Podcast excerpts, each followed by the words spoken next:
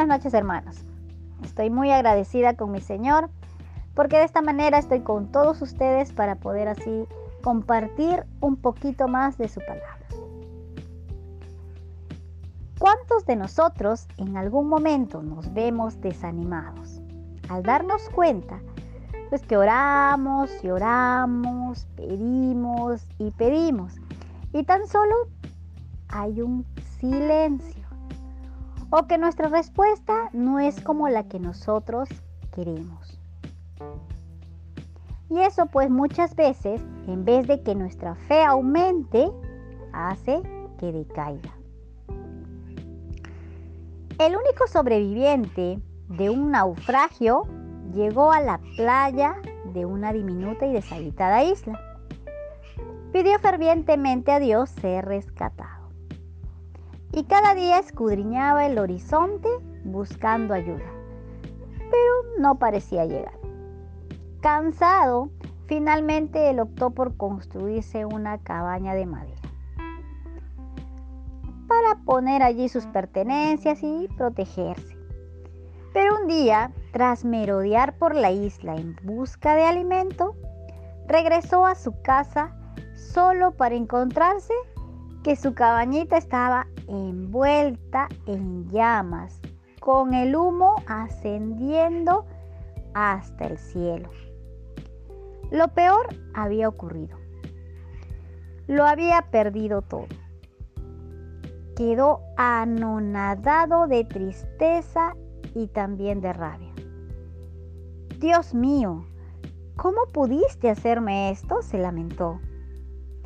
Sin embargo, al día siguiente fue despertado por el ruido de un barco que se acercaba a la isla.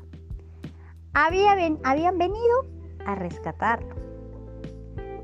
¿Cómo supieron que estaba aquí? preguntó a sus salvadores. Vimos su señal de humo, contestaron ellos.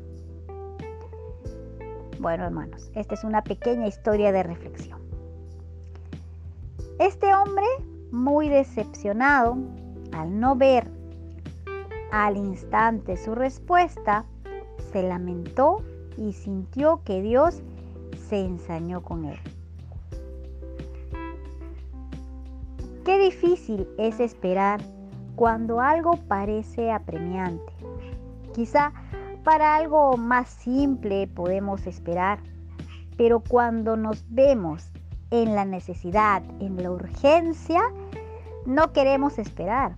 Y más bien, ¿qué hacemos? Empezamos a renegar y también a dudar. Miremos, hermanos, por favor, lo que dice Salmo 27, 14. Busquemos Salmo 27, 14. Dice, espera al Señor, esfuérzate y aliéntese tu corazón. Sí, espera al Señor. Pero qué difícil es que la voluntad del Señor sea aceptada en nuestras vidas, ¿verdad? La Biblia nos dice en Romanos 12.2 que comprobemos que la buena voluntad de Dios es agradable y perfecta. Ahora vamos a buscar, hermanos, por favor, Mateo 7. Mateo, el capítulo 7, del versículo 7 al 9. Dice, pidan y se les dará Busquen y hallarán. Llamen y se les abrirá. Porque todo aquel que pide, recibe, y el que busca, halla, y el que llama, se le abrirá. Pidamos dirección, hermanos, en todo momento. Él promete contestarnos. Pero esto es para el que, el que realmente lo busca y quiere hacer su voluntad. No así para el que no lo hace, porque no está obligado él a hacerlo. Él quiere lo mejor para todos nosotros, pero debemos de esforzarnos, como dice Salmo 27, 14. y también alentarnos en el Señor. En estos días difíciles que estamos pasando con Leslie, la verdad qué difíciles se, se nos hace esperar. Primero fueron los análisis que se demoraron mucho. Luego la cita que no hay y si hay pues está a partir del primero en adelante. También el dinero, porque según la fecha es el dinero, el costo de esta consulta. Y la verdad todo parece tan lejano. Pero eso es ante nuestros ojos. Pero ante Dios, Él todo lo tiene en control. Nada se le ha ido de las manos. Leslie me dice, ¿sabes, mamá? Le he dicho al Señor que aceptaré su voluntad sin renegar. Sé que le es difícil y que también tiene miedo. Somos carne pero estamos aprendiendo a confiar en el Señor.